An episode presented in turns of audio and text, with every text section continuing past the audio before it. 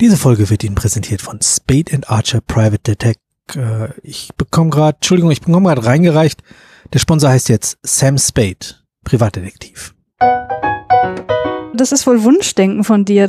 Ja, Daniel, was soll ich da denn jetzt sagen? Äh, da würde ich natürlich Whiplash den Oscar gönnen. Ich, ich schweige dazu. ja, ist besser so. Weil, wie so ungefähr auch jeder Stoff, die Rechte bei Steven Spielberg liegen. Wie fandst du die Musik? Da fängst du jetzt mit meinem größten Kritikpunkt schon an. Also, äh, die erste Szene ist wirklich reine Perfektion, wenn du mich fragst. Denn wir befinden uns plötzlich nicht mehr in einem Drama, sondern wir befinden uns im Genre des Kriegsfilms. Bei seiner Beerdigung haben sie ja seinen Sarg noch einmal in einer Kutsche über diese Brücke gefahren. Also welches Gefühl hattest du am Ende? Hattest du das Gefühl, dass der Film letztlich auch wieder so ein Wohlfühlrassismus-Film ist, wo man am Ende sagen kann, ach ja, da haben sie schon einiges erreicht, das ist ja gut. Das zentrale Thema dieses Films ist eben die Macht von zivilen Ungehorsam. Und das finde ich halt auch einfach, einfach schön. Das, das lässt mir das Herz aufgehen. Schon einfach ein Grad der Geschichtsverfälschung, der dann auch vielleicht nicht mehr äh, die intendierte Wirkung hat. Die Geschichte ist nicht so spannend wie Star Wars. Die echte Geschichte. Wem gehört schwarze Geschichte?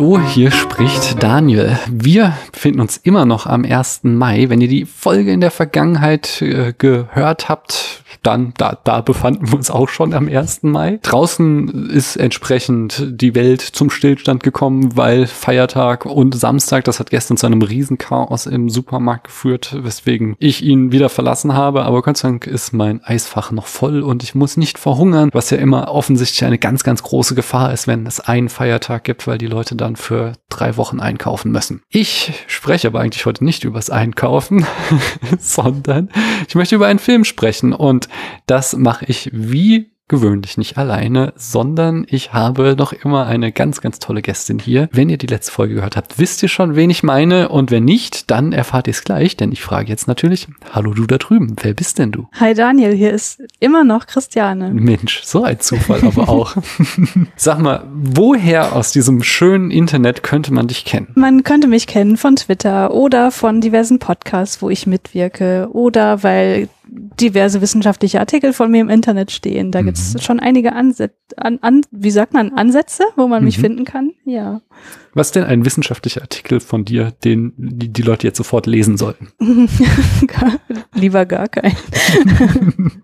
äh, ich, ich, ich beschäftige mich in meiner Forschung mit der Interaktion mit Fitness-Trackern und wen das interessiert äh, und wenn man da nicht so tief in der Materie drinsteckt und nicht so Interesse hat an den psychologischen Theorien, dann würde ich eher empfehlen, eine Podcast-Folge darüber anzuhören, wo ich darüber spreche, anstatt sich gleich in die Artikel reinzuschmeißen. Und die sind auf meiner Website verlinkt. Ah ja, okay. Ich dachte schon, und welche jetzt? Ja, ich verstehe, du machst es weiter spannend. Wie heißt denn deine Website? Das muss ich jetzt auch nochmal sagen, weil ja, die Leute haben das ja vor einer Woche gehört, wenn überhaupt. Dann wollen sie es ja jetzt bestimmt nochmal wissen. Ja, meine Website heißt christianeartig.de in einem Wort geschrieben. Mhm. Geht da vorbei, da gibt's jede Menge spannende Podcast-Projekte, auch ganz viele filmbezogene Podcast-Projekte. Ja, aber wie ich ja auch schon letzte Woche sagte, dich kennen die Leute ja eh im Internet. Mm. Das ist Blödsinn. Wir sprechen heute auf jeden Fall über einen Film. Dazu mache ich, was ich immer mache. Ich führe uns nämlich erstmal in das Jahr ein, um uns äh, zeitlich zu verorten. Okay? Mhm. Ja. Wir befinden uns im Jahr 2014. Der Wolfsmilchschwärmer ist der Schmetterling des Jahres. In Lettland wird der Euro eingeführt. Das ukrainische Parlament setzt infolge der Euromaidan-Proteste Präsident Viktor Janukowitsch ab. Der Bundestag setzt den NSA-Untersuchungsausschuss ein. In Thailand kommt es zu einem Militärputsch. Der IS erobert die nordirakische Stadt Mosul. Reuven Revlin wird Staatspräsident Israels. In der Türkei wird Recep Tayyip Erdogan zum Präsidenten gewählt, nachdem er zuvor Ministerpräsident gewesen war. Klaus Wowereit tritt als Berliner Bürgermeister zurück. Die Zahl der Flüchtlinge in Europa erreicht den höchsten Stand seit 1949. Bodo Ramelow wird Ministerpräsident in Thüringen Flüchtlingen. In Dresden beginnt Pegida zu demonstrieren. Kuba und die Vereinigten Staaten kündigen die Wiederaufnahme diplomatischer Beziehungen zwischen beiden Staaten an. Deutschland wird Fußball-Weltmeister. Die letzte Wetten das Sendung wird ausgestrahlt. Facebook kauft WhatsApp. Mit dem von der Sonde Rosetta auf dem Kometen 67P abgesetzten Lander Philae landet erstmals ein Raumfahrzeug auf einem Kometen. Frank Schirmacher, Joe Cocker, Maximilian Schell, Shirley Temple, Bob Hoskins, H.R. Giger, Lauren Bacall, Richard Attenborough, Philip Seymour Hoffman und Robin Williams sterben. Atemlos durch die Nacht ist der Hit des Jahres in Deutschland. Conchita Wurst gewinnt den ESC. Damon Albarn bringt Everyday Robots raus, FKA Twigs, LP1, die Foo Fighters, Sonic Highways, The No Twist, Close to the Class und Interpol El Pintor. Transformers Age of Extinction ist der erfolgreichste Film des Jahres. Die laut Letterboxd am meisten gesehenen Filme aus 2014 sind wiederum Grand Budapest Hotel, Interstellar und Whiplash. 12 Years a Slave erhält den Oscar für den besten Film und nominiert war auch der Film, über den wir heute sprechen. Selma. Christiane, hätte Selma den Oscar für den besten Film verdient gehabt? Was war denn sonst noch so Ja, nominiert? pff, dann fragst du mich jetzt was. 12 Years a Slave offensichtlich. Also ich finde, der hat's nicht verdient, aber ich glaube Selma auch nicht. mhm. Okay. Gehst du gleich auf Konfrontationskurs, aber ich muss jetzt erstmal gucken. Oscars 2014. Matthew McConaughey hat für Dallas Buyers Club den Oscar gewonnen. Tim Tim Tim, Preisträger. Hier, bester Film. Noch nominiert waren American Hustle, Captain Phillips. Was ist Captain Phillips? Das ist irgendwas mit Tom Hanks, glaube ich. Okay. Habe ich nie gesehen. Keine Ahnung. Dallas Buyers Club, Gravity, Her, Nebraska, Philomena, The Wolf of Wall Street und Koskov. Aber das ist jetzt gar nicht Selma dabei. Hä? Nee, Sehr strange. das hast du dir wohl, das ist wohl Wunschdenken von dir, dass du mir diese Frage gestellt hast. Wahrscheinlich habe ich mich geirrt und Selma war 2015 bei den Oscars, Das kann natürlich auch sein. wenn der 2014 rauskam. Aber von den Filmen, wen fandst du, hat es da verdient? Hör, hätte es verdient. Hm. Ja, das ist schon kein ganz schlechter Film. Ja. Den haben wir uns ja auch mal sehr ausführlich gewidmet mit drei Folgen insgesamt, die hier im Enough Talk und in der Second Unit insgesamt erschienen. Mhm. Von daher, so richtig schlecht finde ich den entsprechend nicht. Oscarverleihung 2015 war Selma. Und jetzt sage ich auch noch, wer da nominiert war. Bester Film 2015. Gewonnen hat Birdman. Nominiert waren noch American Sniper, Boyhood, Die Entdeckung der Unendlichkeit, Grand Budapest Hotel, The Imitation Game, Selma und Whiplash. Ja, Daniel, was soll ich da denn jetzt sagen? Äh, da würde ich natürlich Whiplash den Oscar gönnen. Ich, ich schweige dazu. Ja, ist besser so. Sag mir doch mal, wie du Selma fandest. Ich fand's ja immer gut. Okay, aber nicht so gut wie Whiplash offensichtlich. Richtig, ja. Aber man muss auch sagen, das sind zwei Filme, die kann man nicht wirklich miteinander vergleichen. Hm, ja. Nein, ich fand Selma wirklich gut. Ähm, ich fand Selma nur leider relativ konventionell und ich, ich mag ja Filme, die irgendwie was anders machen. Also wenn sie zumindest eine, eine, eine sehr stringente Story erzählen, dann möchte ich wenigstens handwerklich irgendwas Besonderes haben und das hat er halt leider nicht, meiner Meinung nach. Und wenn das noch dazugekommen wäre, dann hätte ich den noch wesentlich höher gerankt, glaube ich. Mhm. Ich meine, über die Geschichte müssen wir nicht streiten. Ne? Also das ist natürlich gesellschaftlich und politisch total relevant und da, da, da, dagegen richtet sich meine Kritik auch null. So. Hm. Ja, sehe ich anders. Also es war so ein Film, von dem wusste ich quasi schon, dass er mir gefallen wird, bevor ich ihn gesehen habe, weil so politisches, zeitgeschichtliches Drama, in dessen Kern Gerechtigkeit stehen, das, das, da kann ich fast ungesehen so einen Like-Stempel draufklatschen. Mhm. Ähm, und dann war es für mich so eben die letzten 20 bis 30 Prozent. Wie ist denn der Film inszeniert? Wie erzählt er seine Geschichte? Und ist es auch gut, so in der Art und Weise, wie er es sagt, oder nur was er sagt? Mhm. Und ich muss sagen, ich bin extrem begeistert. Also insbesondere die zentrale Szene in der Mitte des Films, auf die wir noch zu sprechen kommen, wo sie einfach einen Genrewechsel vornimmt. Ähm, das das hat mich schon ganz schön geflasht. Also ich fand da die Inszenierung richtig, richtig gut. Ich würde sagen, dieser Film ist für mich nah am Optimum. Es gibt so zwei, drei Kleinigkeiten, die mich stören. über die wir sprechen müssen. Und wenn du da etwas kritischer bist, vielleicht kannst du mich auch in anderen Aspekten noch davon überzeugen, dass es nicht so geil ist. Äh, und wie es mir jetzt auch immer angewohnt hat, habe ich ein Zitat. Ich habe mir leider diesmal nicht rausgeschrieben, von wem, aber es ist auch eine, eine Kritik, das habe ich aus dem Englischen übersetzt. Selma ist im wahrsten Sinne des Wortes eine Geschichtsstunde. Aber der Film fühlt sich eher wie ein großer Roman an, da er verschiedene Handlungsstränge und Charaktere miteinander verwebt. Hm, Ja, das stimmt. ich fahre dann mal gleich fort, indem ich die Eckdaten vorstelle. Wie ich schon sagte, befinden uns im Jahr 2014. Regie führte Ava DuVernay.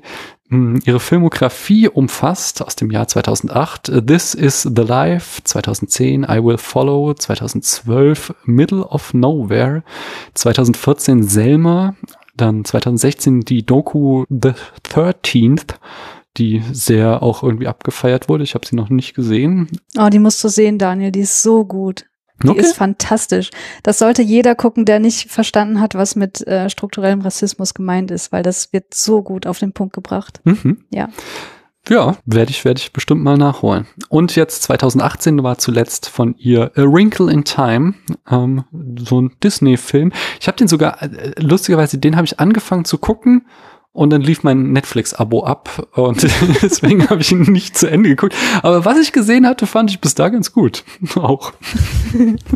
und irgendwann werde ich mir dann auch wieder Netflix holen und dann gucke ich den weiter. Das ist ja auch tatsächlich das Angenehme, dass Netflix da auch einfach genau die Stelle speichert, ob ich jetzt dieses Abo habe oder nicht und da dann einfach irgendwann in drei Monaten weiter gucken kann. Hm. Ich finde äh, da schon mal äh, spannend, dass sie eine fast schon Singularität oder eine große Ausnahme als Regisseurin darstellt, die es tatsächlich jetzt ja geschafft hat, eine Dekade lang diesen typischen Rhythmus von alle zwei Jahre einen neuen Film zu machen. Also, dass sie offensichtlich immer Anschlussprojekte bekommen hat, was ja leider eben durch strukturellen Sexismus in Hollywood oft nicht der Fall ist, sondern dass es da große Lücken in den Filmografien bei Regisseurinnen oft gibt. Aber sie hatte offensichtlich, ja, ich weiß nicht, woran es liegt, aber fand ich nur so beeindruckend.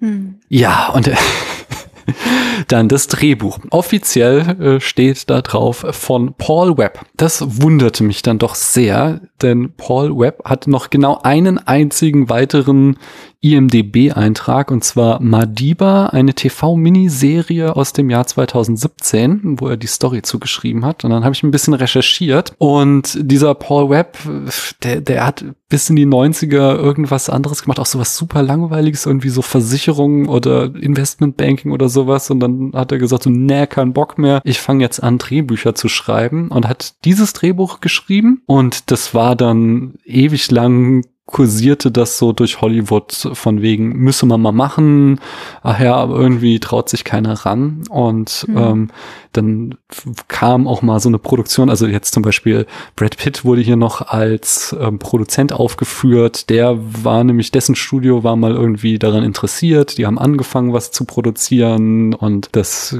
geriet dann wieder ins Stocken und das ganze Projekt wurde wieder auf Eis gelegt, bis dann irgendwann Oprah Winfrey ankam und sagte, hier Leute, ich bewerfe euch mit Geld, macht jetzt verdammt nochmal diesen Film Mhm. und er so zustande kam. Und das Ding ist, obwohl Ava DuVernay nicht im Drehbuch also kein Drehbuch-Credit bekommen hat, weil äh, das vertraglich zugesichert war, dass Paul Webb den einzigen Credit kriegt, hat sie das Drehbuch äh, eigentlich komplett umgeschrieben, so dass so die grobe Plotstruktur vielleicht noch auf den ursprünglichen Autor zurückging. Aber, und das finde ich das aber, also das finde ich wahnwitzige Leistung, denn sie hat die kompletten Reden von Martin Luther King selbst geschrieben. Sie hat sie schreiben müssen, weil, wie so ungefähr auch jeder Stoff, die Rechte bei Steven Spielberg liegen an den Reden von äh, Martin Luther King, weil der, also der kauft ja auch einfach nur Rechte ein für den Fall, dass er mal irgendwann nach dem Mittagessen Lust hat, einen Film zu machen. Mhm. Und er konnte sich halt nicht einigen hier mit äh, der Produktionsfirma ähm, von Selma, so dass sie keine Nutzungsrechte bekommen haben und Duane dann die Leistung aufbringen musste, diesen typischen Duktus von Martin Luther King einzufangen in den Reden ohne halt Copyright-Verletzungen zu begehen. Das heißt, sie konnte halt nicht die Wortwahl benutzen, aber musste irgendwie es schaffen, ähm, dann doch halt, ja, ja, also die Art und Weise, wie er spricht, einzufangen. Hm. Sie sagte, dass sie wohl äh, in der Zeit äh, sehr viel in den Bergen von Los Angeles am Wandern war und über ihren MP3-Player dann sich immer Martin Luther King Reden angehört habe und auch wenn sie nicht annähernd die Schönheit und die Nuancen seiner Sprachmuster erzeugt hätte, erkannte sie dennoch irgendwie Grundstrukturen, wie dass er zum Beispiel gerne in Triolen spricht und äh, solche Sachen, auf die sich dann stützte bei der, den Reden, die sie geschrieben hat. Also auch wenn da Paul Webb draufsteht, im Grunde ist das von vorne bis hinten ein Film von Ava DuVernay. In der Produktion, da haben wir äh, so als den Kopf hinter dem Projekt ähm, drei Leute. Zuerst einmal ähm, war das ähm, äh, Christian Colson. Das, äh, der hat so Sachen gemacht wie The Decent, ähm, Slumdog Millionaire, insgesamt viel mit Danny Boyle, auch 127 Stunden, Trance, ähm, dann eben Selma, Steve Jobs und T2 Trainspotting. Hm, jetzt sagte ich schon, Brad Pitt hat noch so einen Produktionscredit bekommen und aus seiner Firma auch ähm, Didi Gardner und Jeremy Kleiner, die viel für ihn produzieren. Aber die beiden, die haben auch eine wahnsinnige Filmografie. Was die produziert haben, hier 2007 die Ermordung des Jesse James durch den Feigling Robert Ford, 2012 12, äh, 13 12 Years a Slave, 2015 The Big Short, 2016 Moonlight, 2017 Oksha, 2018 If Beale Street Could Talk, 2018 Wise, 2009 2019 Ad Astra, 2019 The King. Finde ich jetzt nicht jeden Film gut, aber es sind alles interessante Filme. Hm. So dass ich glaube, zukünftig mal dieses ähm, Produktionspärchen äh, auch so auf dem Schirm zu behalten, weil wenn da ein neuer Film rauskommt, wo deren Name draufsteht, dann ist es wahrscheinlich nicht ganz uninteressant. Ja, und dann hat Oprah Winfrey noch einen Produktionskredit bekommen, weil sie halt, wie gesagt, die maßgebliche Geldgeberin war hinter dem Projekt. Die Kamera führte Bradford Young. Der hat zum Beispiel den schon angesprochenen, in der letzten Folge angesprochenen Pariah gedreht, 2011, 2014 A Most Violent Year, 2016 Arrival und auch 2018 Solo A Star Wars Story, wo ja hm. auch vor kurzem hier eine Folge erschienen ist. Für die Leute da draußen, nicht für uns beide. Und im Schnitt haben wir Spencer Averick, der hat danach auch weiter mit Ava DuVernay zusammengearbeitet und zwar bei The 13th und bei A Wrinkle in Time. Die Musik machte Jason Moran, ähm, der ist Jazzmusiker und hat sonst außer diesem Film nur die Musik für Dokumentationen komponiert, unter anderem auch äh, dann wieder The 13th. Wie fandst du die Musik? Da fängst du jetzt mit meinem größten Kritikpunkt oh, schon an. Okay. War es eine Dokumentationsmusik? es war vor allem eine sehr, sehr pathetische mm. Streicher-Arrangementmusik, äh, von der ich mich sehr manipuliert gefühlt habe. Also es gibt ja auch Songs, also so, ne, Originalsongs, die eingespielt werden, find, fand ich super, aber dieses, dieser Score, der hat mir überhaupt nicht gefallen. Hm, verstehe. Habe ich tatsächlich gar nicht so sehr drauf geachtet. Da bin ich zu sehr in die Handlungsfalle getappt. Und, und insgesamt ist ja auch so Filmmusik, habe ich auch schon öfter gesagt, so mein blinder Fleck. Da bin ich nicht gut drin. Ich glaube, ich lasse mich da auch dann leicht manipulieren, weil ich da nicht so sehr drauf achte. Hm. In der Besetzung haben wir David Oyelowo als äh, Dr. Martin Luther King Jr. Der wurde bekannt durch seine Rolle in The Last King of Scotland 2006. Er war in Rise of the Planet of the Apes 2011, äh, 2012 in Lincoln, genauso wie in Jack Reacher, in Interstellar 2014, in A Most Violent Year 2014 und 2018 in A Wrinkle in Time. Carmen Ejogo oder Ejogo, ich weiß es gerade gar nicht, spielte äh, seine Frau Coretta Scott King. Sie war schon 1986 als ganz junges Mädchen in Absolute Beginners zu sehen. 2016 dann ähm, in Fantastic Beasts und And Where to Find Them und auch die Fortsetzung, da ist sie auch wieder dabei. Äh, genauso wie 2017 in Alien Covenant oder It Comes at Night aus dem gleichen Jahr. Und insgesamt, wir haben einen Wahnsinnscast bis in die kleinsten Nebenrollen geben sich da echt Stars die Klinke in die Hand. Also ich sag einfach mal so hier, Tim Roth spielt mit. Ähm, wir haben Oprah Winfrey hat es sich nicht nehmen lassen, äh, da auch aufzutreten. Tom Wilkinson spielt den Lyndon B. Johnson. Cuba Gooding Jr. hat eine kleine Rolle, genauso wie Giovanni Ribisi. Tessa Thompson hat eine kleine Rolle. Ähm, und äh, der Richter, war das nicht Michael Douglas oder so?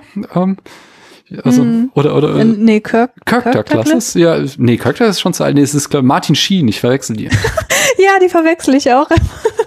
ja, ist voll. Den habe ich nämlich noch nicht mal in den Credits gesehen. Dachte so, oh, wo kommt der denn jetzt her? Und er hat halt auch nur irgendwie zwei kurze Szenen, aber auf, auch er hüpft halt noch mal durchs Bild. Also Ja, ja. da wollte schon wirklich alles, was Rang und Namen hat in Hollywood, beteiligt sein an diesem Projekt. Mhm. Und es- es war halt auch ein echt großes Ding, dadurch, dass es auch, so wie ich es jetzt gelesen habe, niemand so richtig verstanden hat, warum es jetzt seit den 60ern eigentlich noch keinen wirklichen Film über Martin Luther King gegeben hat. Und es Mhm. halt so, so einfach so überfällig war, dass man sich mal dieser Geschichte widmet und mal jemand wirklich sich da hinsetzt und das aufarbeitet. Und deswegen wollten da wahrscheinlich auch echt viele sagen, so, okay, da möchte ich dabei sein. Hm. Ja, und gelohnt hat sich's auch. Das Budget lag bei 20 Millionen, also so ein klassischer Mid-Budget-Film und er spielt am Ende 66,8 Millionen ein, also mehr als das Dreifache. Somit war es ein Erfolg. Und wir befinden uns im Genre des Dramas. Christiane, magst du uns denn die Handlung in fünf Sätzen zusammenfassen? Kann ich gerne machen. Ich habe mir das aufgeschrieben und Mhm. würde das einfach vorlesen. Ja, gerne. Selma zeigt uns die Ereignisse der US-amerikanischen Bürgerrechtsbewegung rund um Martin Luther King Jr. in den Jahren 1964 und 65. In diesen Jahren wurde ihm der Friedensnobelpreis verliehen, da unter anderem auf Basis seiner Philosophie des gewaltlosen Widerstands erhebliche Fortschritte in Bezug auf die Abschaffung der Segregation und die gesetzliche Verankerung des Wahlrechts für Schwarze gemacht werden konnten. Was auf dem Papier geschrieben steht, bedeutet aber noch nicht, dass es in den Köpfen und der Lebensrealität der Menschen angekommen ist. Um das Wahlrecht für Schwarze bedingungslos durchzusetzen und als Demonstration gegen Polizeigewalt gegen Schwarze organisiert King gemeinsam mit seinen Verbündeten einen mehr als 80 Kilometer langen Protestmarsch von Selma nach Montgomery, bei dem die friedlich Protestierenden erst im dritten Anlauf den Zielort erreichen. Selma konzentriert sich so sowohl auf bedeutsame Erfolge der Bürgerrechtsbewegung, adressiert aber auch immer wieder die Frage, was wirklich erreicht wurde. Ja, sehr schön. Ich fange gleich an mit dem Namen. Eigentlich haben, sehen wir hier ja ein Martin Luther King Biopic. Warum heißt dann der Film, auch wenn es jetzt so ein großes Ding war, dass es endlich mal einen Film über Martin Luther King gibt, warum heißt der Film dann nicht King oder sowas, sondern Mhm. warum heißt er Selma? Das möchtest du jetzt von mir wissen. Was denn deine fünf Cent sind dazu, möchte du musst es natürlich nicht abschließend beantworten. Naja, ich würde behaupten, dass wenn man den Film King oder ähnliches genannt hätte, dass dann viel deutlicher geworden wäre, dass es sich um eine Glorifizierung handelt, die Ava DuVernay an manchen Stellen halt bricht. Hm. Und vielleicht auch, dass es ihr eher darum ging, die Handlungen von King darzustellen, wo eben dieser Protestmarsch eine wichtige war und nicht so sehr sein, sein persönliches Leben in den Mittelpunkt zu rücken. Hm. Ich denke, es ist auch, also ähm, für uns hier in Deutschland schwer nachzuvollziehen, was, was für ein Tipping Point Selma war. Hm. In, einfach in der Art und Weise, wie die Proteste medial begleitet wurden, ähm, was ja die Strategie, wie uns hier auch immer wieder gezeigt wird, von Martin Luther King war, um so als Empathie für die Bürgerrechtsbewegung in der amerikanischen Bevölkerung aufzubauen. Mhm. Und was der Film ja auch immer wieder sehr viel Wert drauf legt, ist, wie strategisch King und seine Verbündeten vorgehen. Also er steht zwar auch im Zentrum, aber wir haben ja auch viele andere. Wir haben ja irgendwie diese NC, SNCC, SCLC und äh, verschiedene andere Gruppen, die da beteiligt sind. Wir haben auch immer viele Szenen, wo es Diskussionen gibt zwischen den verschiedenen Beteiligten, wie denn die richtige Vorgehensweise ist. Martin Luther King macht halt klar irgendwie, dass Selma One Battleground ist. Das ist irgendwann die Formulierung, die er auch tatsächlich wählt, um äh, und dadurch irgendwie ideal, um Amerika zu zeigen, worum es ihnen eigentlich geht. Und ich Hm. würde sagen, dass das so der Grund ist, warum sie sich dann dagegen entschieden hat, halt das, äh, den, den Fokus so sehr auf King zu legen, schon im Namen und auch teilweise in der Inszenierung, sondern halt, ja, eben Selma in den Mittelpunkt stellt, diese Stadt. Hm. Wie fängt der Film denn an? Wie ist denn die erste Szene inszeniert? Was sehen wir denn da? Also äh, die erste Szene ist wirklich reine Perfektion, wenn du mich fragst. Mhm. Die fand ich wirklich herausragend, weil die erzählt schon so viel. Der, die, der, Im Grunde hätte man aufhören können danach, weil da alles Nein, drin steckt. aber gut. Ja, äh, natürlich. Das war auch polemisch von mir. Also äh, wir sehen auf jeden Fall, ja, Martin Luther King, der seine Rede übt zur Annahme des Friedensnobelpreises. Also wir befinden uns im Winter 1964 und wir bekommen relativ schnell mit, dass er Zweifel hegt an der Präsentation seiner selbst Mhm. Indem er, also er muss sich halt so ein bisschen aufbrezeln, ne? Und hat eben das Gefühl, ich komme jetzt hier irgendwie als äh, zu vornehm oder zu wohlhabend drüber. Das stört ihn offenbar, weil es eben im deutlichen Widerspruch zur Lebensrealität der Menschen steht, für die er sich einsetzt. Und da er halt Teil dieser Menschen ist, ja, kommt er zu dem Schluss, dass diese Aufmachung in den Augen der Welt reine Fassade ist. Also, ne, so sehr er sich auch äh, aufbrezelt und geehrt wird, er bleibt halt ein schwarzer Mann in einer rassistischen Welt. Hm. Und dann äh, kommt halt seine Frau Coretta dazu. Und sie geben sich so ein bisschen Tagträumen hin, also dass er gerne Pfarrer wäre in einer kleinen Gemeinde und sie würde das Geld einbringen zum Abbezahlen der Hypothek. Und dann kippt halt die Stimmung der beiden, weil beide halt wissen, dass es so nicht kommen wird, aber trotzdem ahnen wahrscheinlich, wie das Ganze mal zu Ende gehen wird. Und ja, da steckt schon echt viel drin. Hm. Wir haben dann vor allen Dingen auch, wie es weitergeht, finde ich sehr spannend. Ähm, also wir sehen diese quasi Probe oder diese Vorbereitung auf die Nobelpreisrede. Hm. Dann sehen wir so noch die ersten Takte, wenn er da ans äh, Pult tritt, der Nobelpreisrede, was ja so in der Wahrnehmung quasi der Höhepunkt seiner Anerkennung ist. Er ist, äh, er, er kriegt den Friedensnobelpreis, so er, er ist quasi, die, die Welt erkennt seine Leistung an.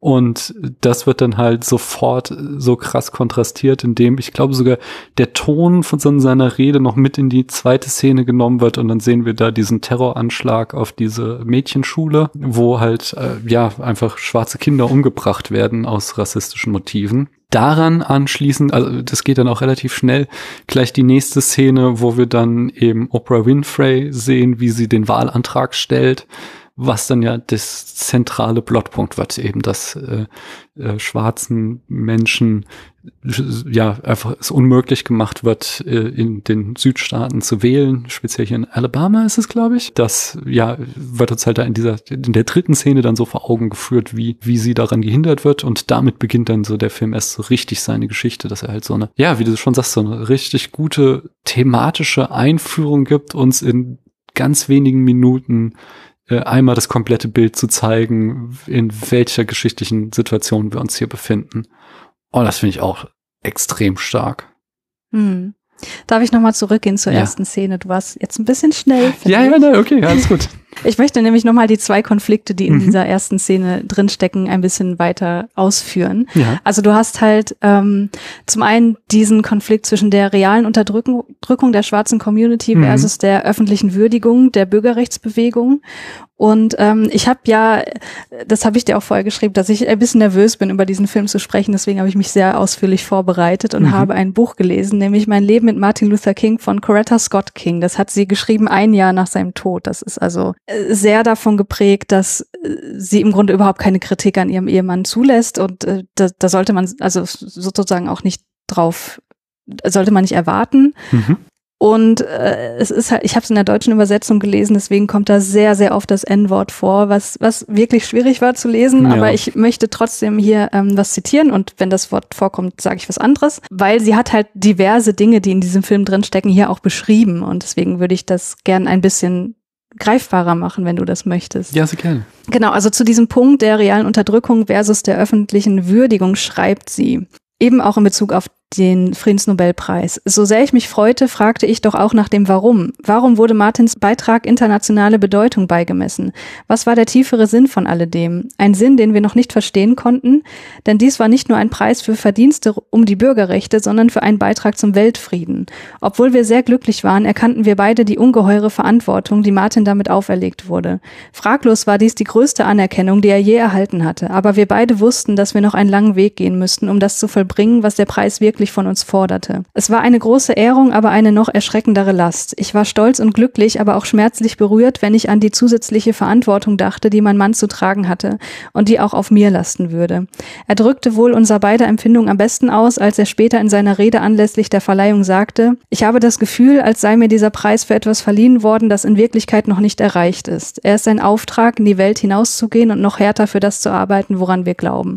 Und das ist halt so dieser erste Konflikt, der halt in dieser ersten Szene schon mhm. drinsteckt, wenn auch relativ implizit. Und dann eben noch dieser zweite Konflikt äh, zwischen den Bemühen der Bürgerrechtsbewegung selbst versus die persönlichen Wünsche nach einem harmonischen und glücklichen Familienleben. Also hm. ne, letztlich auch die Frage nach, nach Opferbereitschaft und was ein gutes Leben überhaupt ist in den Augen der Beteiligten hier. Dazu habe ich auch noch ein Zitat rausgesucht, die sich eben genau auf diese Szene hier bezieht.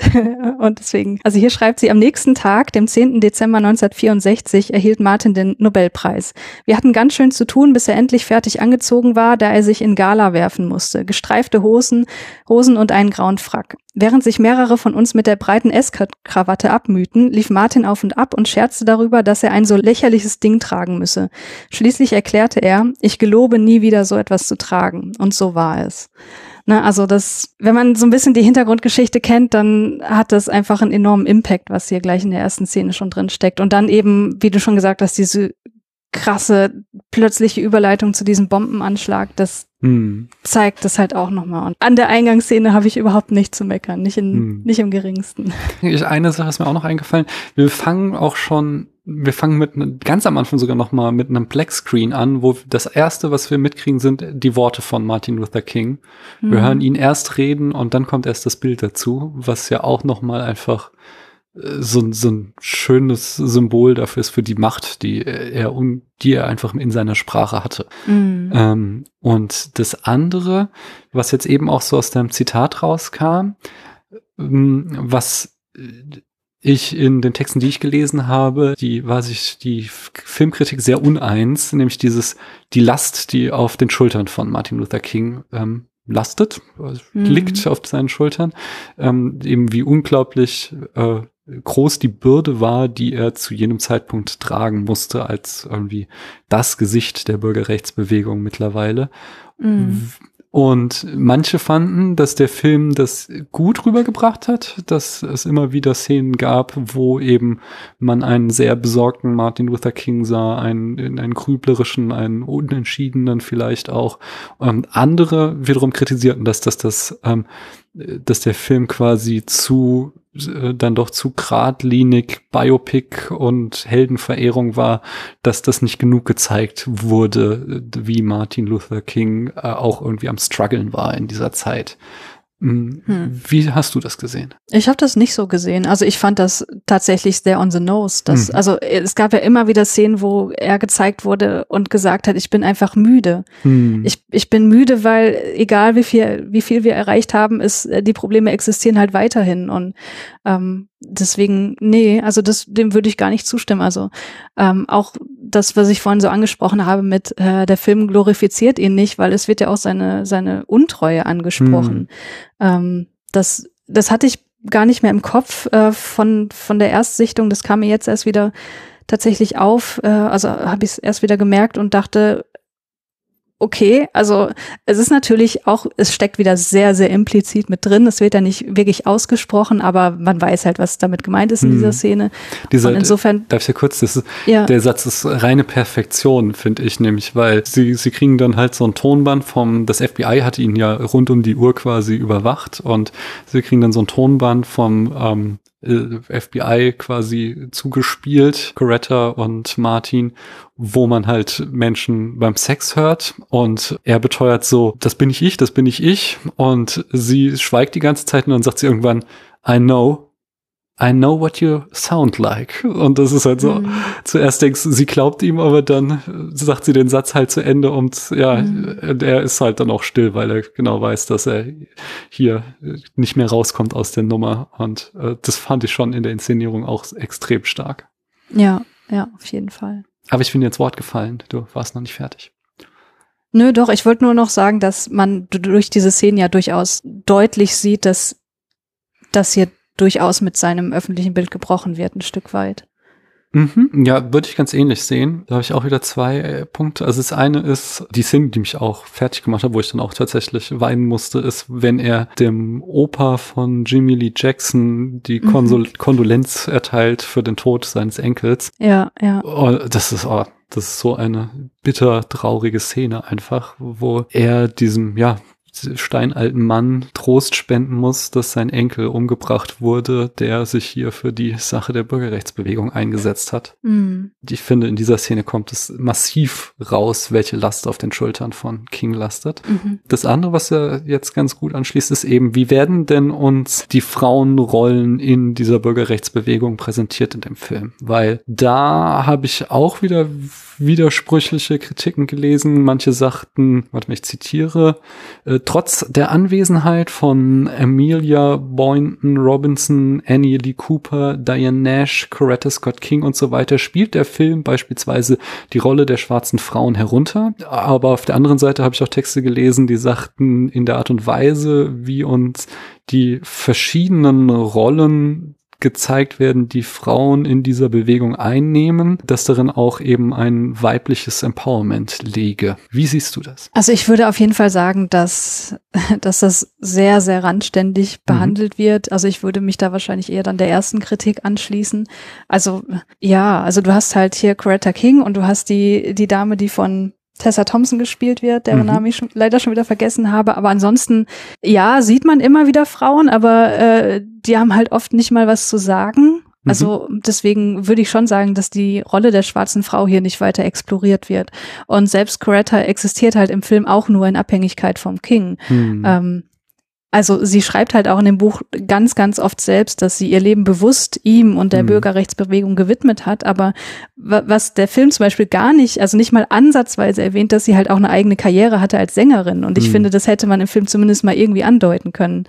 Ähm, also sie hat zum Beispiel eine Reihe von Konzerten gegeben, die sie als Friedenskonzerte bezeichnete. Dazu kann ich auch noch ganz kurz was zitieren, Ja, um das gerne. mal gesagt zu haben. Äh, sie schreibt, das Freiheitskonzert, sorry, Freiheitskonzert hat sie das genannt. Das Freiheitskonzert versucht, Kunst und Wirklichkeit dramatisch zu verschmelzen. Die Verbindung einer musikalischen Ausbildung mit der praktischen Erfahrung als öffentliche Rednerin macht es mir möglich, wirksamer als durch Reden oder Singen allein über den Freiheitskampf zu berichten. Teils gesprochen, teils gesungen erzählt das Freiheitskonzert in acht Teilen die Geschichte des Kampfes von 1955 bis 65. Also sie hatte da offenbar eine eigene Art und Weise gefunden, wie sie eben ne, die Bürgerrechtsbewegung unterstützen kann und das Geld, was sie dadurch verdient hat, floss halt auch wieder da rein. Insofern, da, da, finde ich, das hätte man mal durchaus irgendwie erwähnen können. Mhm. Also es, sie wirkte halt eher wie ja die die Mutter, die halt zu Hause auf die Kinder aufpasst. Ähm, und davon abgesehen, ja, wie gesagt, spielen die sonstigen Frauen keine super große Rolle. Man hätte auch irgendwie äh, Rosa Parks mal irgendwie erwähnen können. Vielleicht hat man das und ich habe es wieder vergessen, aber sie war ja für die Bürgerrechtsbewegung auch ähm, super ausschlaggebend. Ja. Ich denke, also einerseits glaube ich, dass auch das ähm, Methode ist. Also ähm, du hast vollkommen recht. Frauen haben sehr kleine Rollen. Wir haben sehr wenige Szenen, ähm, wo Frauen irgendwie im Zentrum stehen. Aber diese Rollen sind ziemlich archetypisch und ich finde, darin kommt auch so eine Kritik zum Ausdruck. Also ich glaube, ähm, Ava DuVernay hat sich bewusst entschieden, ähm, Coretta Scott King eben in dieser ähm, Hausfrau- und Mutterrolle zu zeigen, weil sie damit zeigen wollte, was sie für eine Last trägt, so, weil, Mhm. weil sie ist ja den, also wir sehen halt immer wieder, wie sie den, sie ist den Bedrohungen ausgesetzt, so, Mhm. während halt äh, Martin Luther King da in der Weltgeschichte rumreist und seine Reden hält und seine politische Agenda vorantreibt, äh, sitzt sie zu Hause und kriegt halt ständig Anrufe von irgendwelchen Rassisten, die sie äh, beschimpfen und ihre Kinder bedrohen und so. Und äh, das ist halt die Rolle, die sie in diesem Film zugeschrieben kriegt, dass wir halt, ja, also dass wir halt sehen, quasi, äh, dass sie mit damit umgehen muss. Dann haben wir diese, also das ist auch eine sehr merkwürdige Szene, wo ähm, Martin Luther King halt nachts diese andere Frau anruft und sagt, er muss jetzt irgendwie die, die, die Stimme Gottes hören und äh, sie dann für ihn anfängt, in, eben so einen Gospel-Song zu singen, ähm, Mhm. als moralische Unterstützung, was ja auch eine irgendwie enorme Anspruchshaltung von ihm ist, dass er einfach meint, er könne jetzt da mitten in der Nacht eine Frau anrufen, damit sie ihm da mal mit einem Lied aufbaut. Hm. Wir haben eine weitere Szene, wo sie äh, in das eine Haus der Frau kommt, die dann für sie alle kocht und äh, da halt auch, wie, wie die ganzen Männer sich da gebärden, die da halt sofort irgendwie diesen Raum einnehmen und sich hinsetzen und das alles, ja, also ja, sich bedienen lassen einerseits, aber auch sofort irgendwie so tun, als würde ihnen das komplette Haus gehören und so, so mm. gleich so Raum einnehmend sind, ist auch wieder so eine kleine Szene, wo sie halt einfach zeigt, glaub, wie wie ja männlich dominiert diese Bewegung auch war, wo so mhm. so es wird nicht explizit ausgesprochen, aber wo ich finde auch so halt so ein bisschen Kritik dann einfach in der Inszenierung durchkommt. Und dann gibt's halt eben noch äh, die die Rolle von Tessa Thompson und von Oprah Winfrey, die dann das nochmal kontrastieren, um zu zeigen, äh, wiederum halt auch sehr, sehr klein, aber halt doch zum Beispiel Tessa Thompson, die halt immer in diesen Strategie-Meetings mit dabei sitzt und eben da offensichtlich dann auch gleichberechtigte Ansprechpartnerin ist, wenn es darum geht, wie sie jetzt weiter vorgehen in ihrer Kampagne und eben Oprah Winfrey, die in der Rolle, die alles auslöst und die auch dann bei den ganzen Protesten immer mit dabei ist und einiges einstecken muss und so weiter und so fort. Mhm. Das heißt, ich, ich stimme zu, dass es halt einen sehr kleinen Raum hat. Ich glaube, dass da schon ein Kommentar drin steckt. Und was ich mich auch fragte, ob ich ähm, da nicht zu viel verlange, wenn ich jetzt sage, so, ja, da muss jetzt auch noch irgendwie äh, mehr feministische äh, Aspekte verhandelt werden. Gerade weil es halt noch nicht also die, die Figuren, mit denen sie sich auseinandersetzt, allen voran eben Martin Luther King, die sind in der Geschichte so überlebensgroß, hm. Und zugleich gab es eben noch keinen Film, der sie gebührend irgendwie verhandelt hat, so dass das erstmal ihr Anliegen war, die, diese Geschichte zu erzählen und ja, in der offiziellen Darstellung Frauen halt immer nur am Rande vorkommen und sie jetzt erst einmal quasi den Mythos so wiedergibt, ohne äh, gleich den zweiten Schritt vor dem ersten zu machen, den irgendwie zu dekonstruieren, sondern sie das halt in Andeutungen reinbaut, genauso wie sie eben auch diesen heiligen Charakter von Martin Luther King eben auch in Andeutungen immer wieder so ein bisschen ankratzt mit, er war halt auch, er geht halt auch fremd und er hat da, wie gesagt, komische Anspruchshaltungen und so Sachen. Ähm, mhm. aber erstmal schon einfach ihr Anliegen ist so, ich erzähle jetzt einmal diese Geschichte runter und dann im nächsten Schritt so. Der nächste Film kann sich dann damit auseinandersetzen, wie wir dieses Bild irgendwie dekonstruieren können, bevor wir das jetzt schon machen, bevor die Geschichte überhaupt mal erzählt wurde. Ha? Mhm. Ist, oder findest du, das ist vollkommen an den Haaren herbeigezogen? Nein, auf gar keinen Fall. Ich finde, das ist eine gute Beobachtung. Also das war mir so nicht bewusst, dass das natürlich auch ein Stilmittel sein kann, dass man eben die Frauenrollen reduziert zeigt, um klarzumachen, wie einfach der Kontrast zu den, zu den männlichen Personen hier in diesem Film ist und offenbar vielleicht auch in der Realität gewesen ist. Hm. Also das, ja. Also es ist für dich sozusagen keine Schwäche, sondern eine Stärke. Das finde ich interessant. Hm. Gab es noch Szenen, die dich äh, in irgendeiner Form beeindruckt haben? Mm, ja, ja, durchaus gab es die. Ich muss nur kurz äh, überlegen. Also diese die Szenen mit dem Präsidenten, mhm. äh, Lyndon B. Johnson, fand ich sehr interessant. Ähm, wo das, also wo vielleicht KritikerInnen sagen können, ja gut, jetzt driftet das aber ab in einen Lehrfilm, wo uns quasi auch klar gemacht wird, was hier der strukturelle Rassismus ist. Aber das fand ich trotzdem äh, total gut. Also die erste Szene beispielsweise, ähm, wo es darum ging, dass äh, Johnson ja gesagt hat, na ja, äh, hier 64 habe ich ja den Civil Rights Act unterzeichnet und offiziell gibt's ja keine Rassentrennung mehr und mhm. Martin aber sagt, ja, aber das wird nicht konsequent umgesetzt und äh, dann wird halt weiterhin erläutert, dass der Präsident gerade andere Prioritäten hat, der möchte lieber sich um die Bekämpfung der Armut kümmern und ähm, da argumentiert Martin Luther King in der Szene aber sehr, sehr deutlich und sehr gut nachvollziehbar, wie komplex das ganze Problem ist. Also mhm. ne, er geht ja dann ein auf diesen Bombenanschlag, wo dann deutlich wird, das wird nicht richtig strafrechtlich verfolgt, was ja in der Realität tatsächlich auch so war. Also die Täter werden halt geschont, weil die Jury, die über die Anklage entscheidet, komplett weiß ist und in der Jury darf man aber nur sitzen, wenn man im Wählerverzeichnis steht. Wie er das halt, also diese super komplexen Interaktionen äh, so einfach runterbricht, das fand ich total beeindruckend und ähm, wie das dann wiederum kontrastiert wird mit dem Gespräch zwischen dem Präsidenten und äh, J. Edgar Hoover, dem Mhm. Direktor des FBI, der ihm quasi offen sagt, also sie müssen nur Bescheid sagen, dann schalten wir den aus. So. Ja. Oder wir können auch ein bisschen Zwietracht in der Familie sehen, dann erledigt sich das vielleicht von selbst. Und ähm, äh, ja, das fand ich schon ziemlich stark, ja. Hm. Da würde ich, also da gibt es eine große Kontroverse auch um die Darstellung von Lyndon B. Johnson. Da würde ich aber noch mal mhm. später drauf zurückkommen. Mhm. Ähm, also ich fand das auch, gerade diese strukturellen Aspekte. Ich fand aber auf der anderen Seite auch, ist auch wieder so ein bisschen lehrfilmmäßig, aber diese, was denn Lyndon B. Johnson sagt, fand ich zum Beispiel auch nachvollziehbar, dass er sagte halt so, ja, Sie sind Aktivist, King. Sie haben genau einen Punkt, der Ihnen wichtig ist, für den Sie den ganzen Tag, um den Sie sich den ganzen Tag kümmern müssen. So, aber ich bin halt Politiker.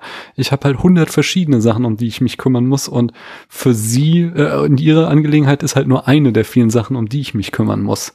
Mhm. Also natürlich war das ein sehr, sehr gewichtiger Punkt und der wichtigste überhaupt wahrscheinlich, aber diese, einfach mal diesen Unterschied zwischen Aktivismus und Berufspolitik aufzuzeigen, fand ich ja einfach so auch ja, etwas, worüber ich noch nie nachgedacht habe. Und dachte so, ja, mhm. also da, da, ist auch irgendwie ein Körnchen Wahrheit dran.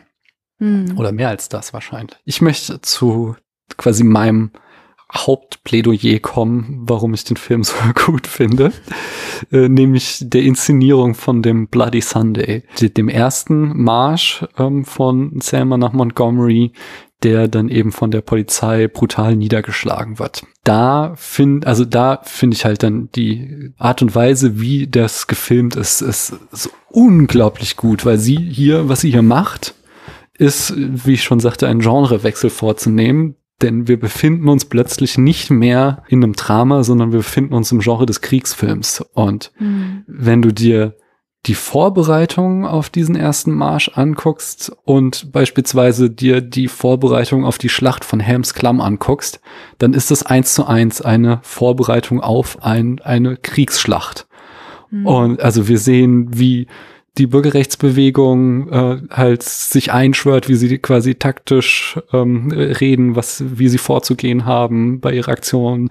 Das kriegen wir gegengeschnitten mit äh, Rednecks, die sich irgendwie heiß machen. Wir sehen, was ist auch so, so ein, so, so ein Gänsehautmoment für mich war, war, dass ja äh, John, einer von der Studentenbewegung und sein Kumpel sich die ganze Zeit immer streiten, so, weil die waren halt quasi zuerst da in Selma und haben so Grassroots äh, äh, ja, Aktivismus betrieben und jetzt kommt halt da der berühmte Martin Luther King mit seinen Leuten eingeritten und will den ganzen Laden übernehmen.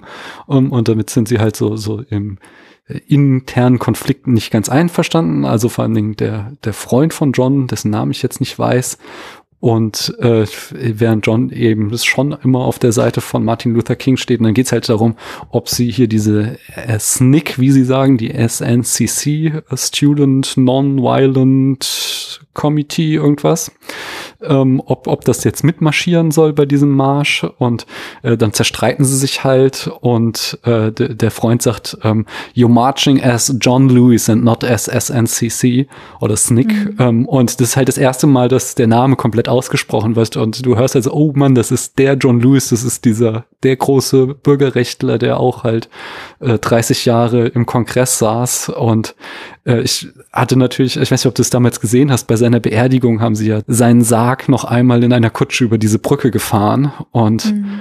äh, das waren halt natürlich sofort äh, Bilder, die in diesem Satz bei mir hervorkamen und mir mhm. eine riesen Gänsehaut über den Rücken gejagt haben. Ja, es geht weiter, dass sie halt, die Bürgerrechte tragen ja auch immer diese schwarzen Anzüge, die hier auch wie eine Uniform quasi inszeniert werden, dass sie dann losmarschieren ähm, aber das gar nicht militaristisch, sondern eben zivil und gewaltlos, aber das dann wieder kontrastiert wird mit der Polizei, die eben buchstäbliche Uniform äh, trägt und aufmarschiert und dann die Reihen schließt. Dann kommt die auch obligatorische Szene der Verhandlung vor der Schlacht, wo der Sheriff oder äh, Marshal über das Megafon ihnen zuruft, sie sollen umdrehen und oh, da weiß ich auch gerade nicht, wer das ist, der der quasi der Vertraute von King, der dann da für die Bürgerrechtsbewegung spricht, was ja natürlich dann scheitert. Und dann kommt auch noch mal so eine Kamerafahrt durch die Schlachtenreihen der Polizei. Und dann kommt diese Eskalation des Bloody Sunday. Und die ist auch einfach unfassbar brutal, was wiederum wir dann einerseits eben halt immer inszeniert bekommen, gezeigt bekommen, auf der anderen Seite dann aber immer die Bilder der Fernsehübertragung und dann Reaction-Shots äh, der amerikanischen Nation, um zu zeigen, wie diese Bilder auf Amerika gewirkt haben. Was Eva DuVernay da macht, ist quasi diesen, äh, diesen Bloody Sunday zur letzten Schlacht des Bürgerkriegs zu machen, sozusagen. Der Bürgerkrieg ist zwar 100 Jahre her, aber das ist noch nicht vorbei, sondern hier findet immer noch ein Krieg statt. Und das, also, das finde ich inszenatorisch schon ganz, ganz groß. Zumal, das konnte sie natürlich nicht wissen, also es konnte sie nicht wissen, was dann in der echten Welt passiert, aber kurz nachdem der Film erschienen ist, sind ja dann die äh, Proteste, die Black Lives Matter Proteste in Ferguson ausgebrochen, wo wir dann quasi im Jahr 2014 schon wieder auch die gleichen Bilder ähm, oder sehr ähnliche Bilder eben gespiegelt bekommen haben und dann in unserer Zeit wieder gezeigt bekommen haben, äh, es ist noch nicht vorbei, sondern das ist noch immer ein ein Konflikt, der hier vorangetreten, äh, der, der existiert, der einfach immer noch ungelöst ist.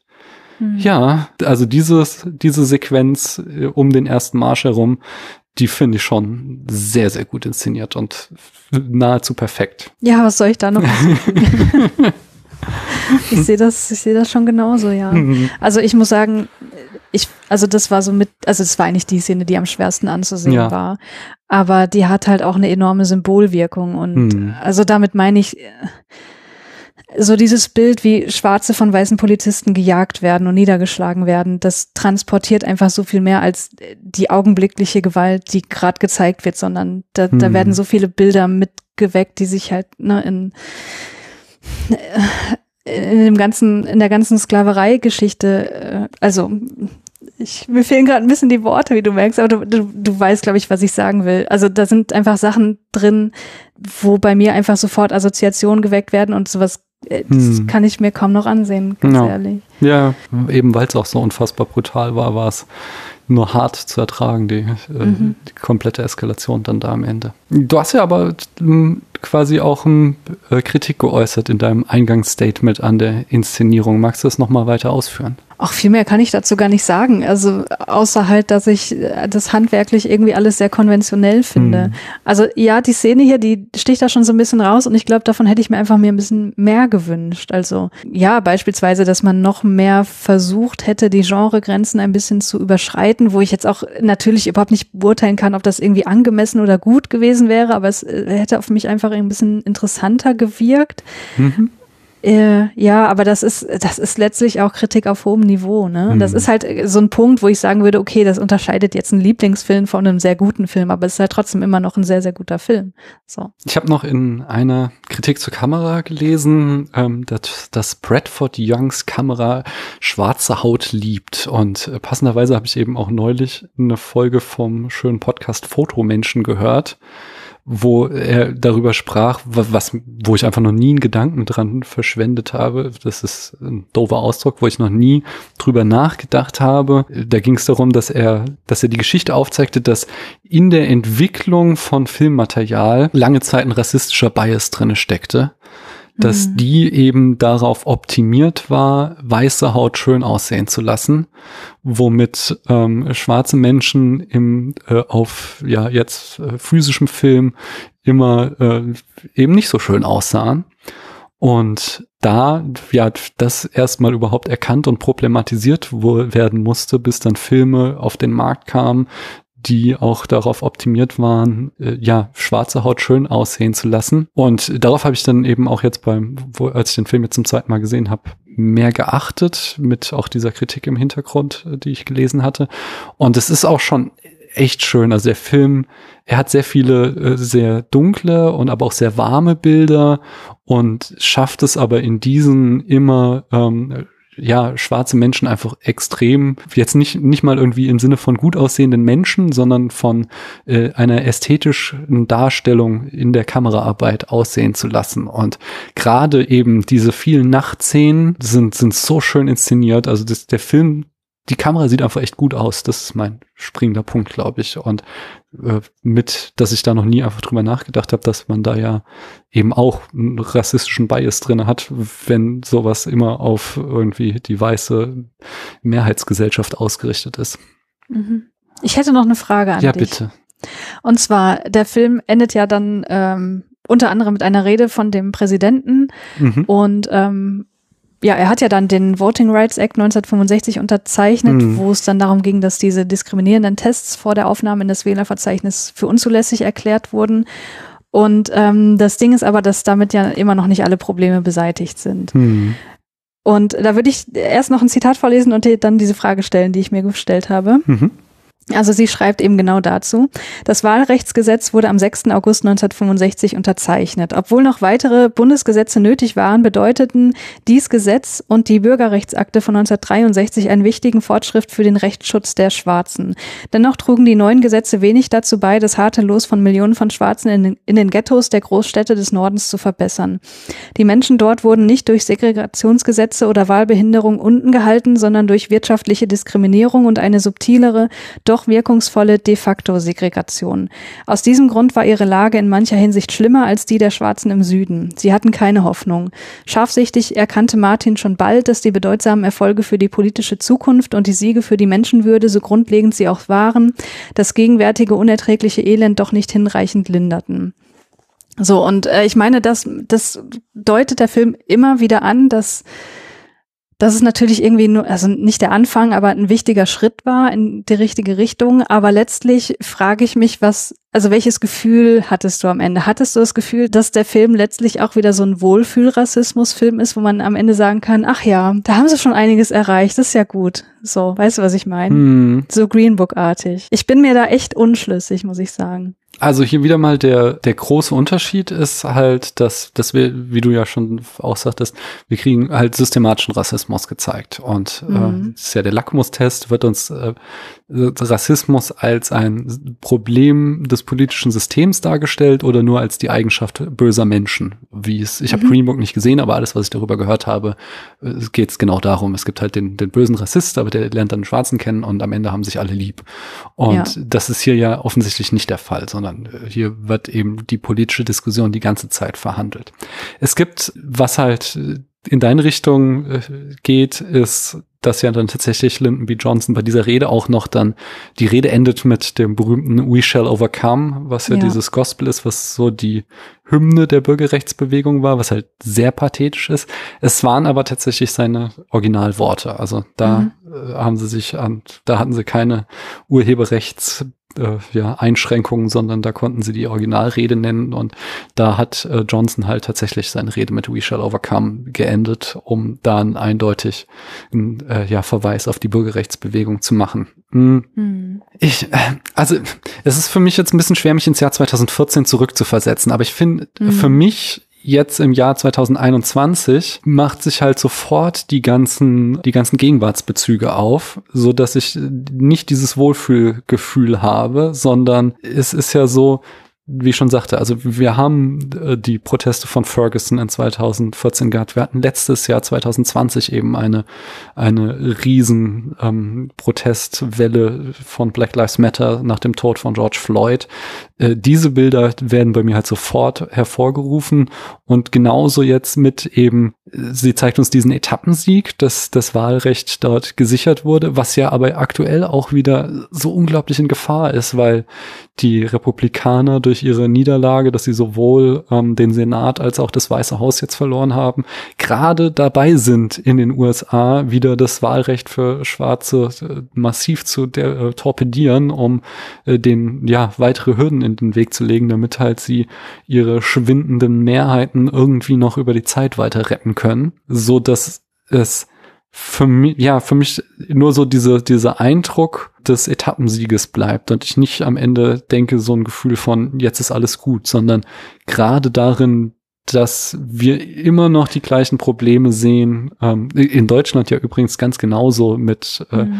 äh, Polizeigewalt und ähm, rassistischen Biases von der Polizei gegen nicht der Mehrheitsgesellschaft äh, entsprechenden Menschen, die, wie sagt man, was war denn das der Begriff? Ich komme wieder nicht drauf, wo wir die, die Debatte im Sommer geführt haben, wo Herr Seehofer keine Studie haben wollte, weil die Polizei ja, weil es ja verboten ist, dass die Polizei rassistisch ist.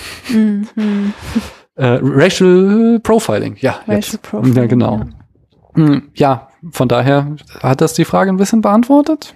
Ja, ja, hat's. So, äh, wie ist bei dir? Hast du, also du sagst, du bist unentschieden. Ich bin da tatsächlich relativ unentschieden, Mhm. ja. Also der Film endet halt auch wie so ein typischer Biopic-Film Hm. mit Informationen, wie es dann weiterging. Ja, das fand ich Ähm, auch eher schwach, ja. Ja, und das, äh, ich glaube, das ist was, was sehr zu diesem Wohlfühlrassismus-Gefühl bei mir beiträgt. So nach dem Mhm. Motto, ne, guckt euch an hier, was die alles noch gemacht haben. Aber ja, ich glaube, wenn das nicht gewesen wäre, dann äh, hätte ich es besser gefunden. Hm, verstehe. Ja.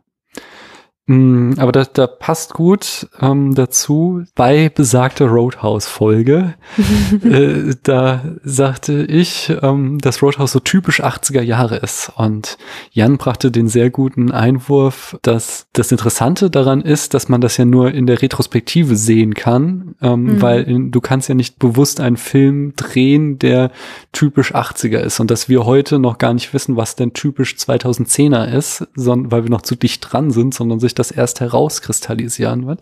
Und da sagte ich schon, da muss ich noch länger drüber nachdenken. Und das habe ich gemacht. Und ich finde, Selma ist ein typisch 2010er Film, weil so Mitte der 2010er mit der zweiten Amtszeit von, von Obama und es war klar, die geht jetzt auf ein Ende zu. Da kam so eine ganze Reihe von Filmen, die, also es wurden ja schon immer äh, Filme, äh, schwarze Filme gemacht, aber die kamen so ins öffentliche Bewusstsein, Filme, die sich mit schwarzer amerikanischer Geschichte befassten, wie Lincoln, wie The Butler, 12 Years a Slave, Django Unchained, Hidden Figures und eben Selma. Und dann mit der Trump-Legislatur setzte sich das fort wurde aber dann eben mehr in die Gegenwart reingeschrieben. Also dann Mhm. war, also ich glaube, es war tatsächlich auch, und das spielt wahrscheinlich auch sehr in deinem Gefühl oder dein Eindruck so mit hinein, dass dadurch, dass eben Obama war wiedergewählt, es war, Amerika war halt auch gerade so ein bisschen selbstzufrieden mit sich. So, guck hier, wir haben einen schwarzen Präsidenten und es war auch nicht nur ein Versehen, sondern er hat auch seine zweite Legislaturperiode und wir sind doch auf einem guten Weg, hier Rassismus zu überwinden. Mhm. Und dass ich dann natürlich äh, durch den massiven Backlash durch Trump äh, komplett umgedreht habe und so, dass dann dieser Trend sich fortsetzte, aber diese Filme halt auch ähm, ja stärkeren Gegenwartsbezug bekamen und ähm, auch auch radikaler wurden. Also ja, allen voran natürlich Black Clansman oder, also oder Black Clansman sticht dann nochmal raus, weil der ja sogar so, er macht ja die auch wieder eine Geschichte ähm, auf, die in der Vergangenheit liegt, aber er, er geht ja am Ende dann den Schritt, ähm, explizit auf die Gegenwart zu verweisen, Mhm. um klarzumachen, dass das äh, nicht vorbei ist. Aber wie, wie Get Out und Us und wie sie nicht alle heißen, die Filme der letzten Jahre, die eben, ja, noch, noch mal viel drängender waren irgendwie, weil sie sich nicht auf geschichtliche Themen stützten, sondern unsere aktuellen Probleme massiv ansprachen. Mhm. Ich würde aber trotzdem noch mal auf die Frage, worum geht's wirklich? Und um das zentrale Thema dieses Films ist eben die Macht von zivilen Ungehorsam. Und das finde ich halt auch einfach, einfach schön. Das, das lässt mir das Herz aufgehen. So, es ist so Mhm. das Beste daran, wie dieser Film überzeugend darstellt, wie gewaltfreie Aktionen äh, sozialen Wandel bewirken können und welche Macht in dem Verzicht von Gewalt liegen kann. So, und also es fällt ja dann auch der Satz, äh, non-violent is not passive, non-violent is strength. Und mir ist so klar, dass, ähm, also dass es auch Momente in der Geschichte gibt, der vergangenen und der gegenwärtigen Geschichte, wo halt es schwer bis unmöglich ist, irgendwie gewaltfrei zu bleiben. Aber Selma zeigt halt, dass eben in dem, in dem Willen, sich komplett darauf zu stützen, ähm, dass da, dass da eben so eine große Macht liegt und so, so eine, ja, dass es halt nichts ist, von, es ist kein Defizit, sondern es ist, ich kann es ich kann's nicht weiter ausdrücken. es ist einfach, ich, ich finde es einfach großartig, dieses, äh, ich, da habe ich eh ein Fable für, das sind so die Geschichten, die mir äh, sehr, sehr viel bedeuten. Jetzt die amerikanische Bürgerrechtsgeschichte, die indische Unabhängigkeitsgeschichte um Mahatma Gandhi, die äh, Süd, ähm, die, die Aufhebung der Apartheid in Südafrika durch äh, Nelson Mandela und auch eben die friedliche Revolution in Ostdeutschland. Das sind einfach so die ganz wenigen Ausnahmen in der Geschichte, wo große gesellschaftliche Umwälzungen dadurch geschahen, dass Menschen sagten, wir gehen ähm, gemeinsam auf die Straße und wir sind, äh, ja, und wir machen es eben friedlich, wir machen es nicht mit Waffengewalt. Den Mhm. Dollen Dienstag in den Niederlanden hatte ich neulich auch hier erwähnt. Ah, nee, ich glaube, die Folge ist noch nicht veröffentlicht. Da mussten äh, am Ende des Zweiten Weltkrieges gab es da auch einen, einen Generalstreik, wo die niederländische äh, Zivilgesellschaft äh, kollektiv auf die Straße gegangen ist und die Nazis dann äh, keine andere Wahl hatten, als abzuziehen. Hm. Das geht mir ans Herz einfach. Und das finde ich gut. Das ist einfach eine Botschaft, die, die ich sehr gut finde. Und dass jetzt, während ich hier so emotional rede, natürlich mein Nachbar wieder nackt rumläuft, das, das gehört ja auch irgendwie dazu, aber meine Güte. ja. Ja, Daniel, da kann ich nichts hinzufügen. Das sehe ich ähnlich, ja. Dann lass uns doch mal noch mal auch kritischer werden, denn es gab ähm, zwei Kontroversen um den Film in erster Linie. Die erste mhm. drehte sich um die Person von Prä äh, Präsident Lyndon B. Johnson. Ja, also, also die Art und Weise, wie diese und seine Position hier dargestellt wird, die hatte eine Kontroverse ausgelöst. Äh, und diese Kontroverse hat den Film wahrscheinlich auch am Ende um seine Oscar-Chancen gebracht. Also er hat ja nur, ich glaube, nur eine Oscar-Nominierung dann auch bekommen und den dann auch nicht gewonnen.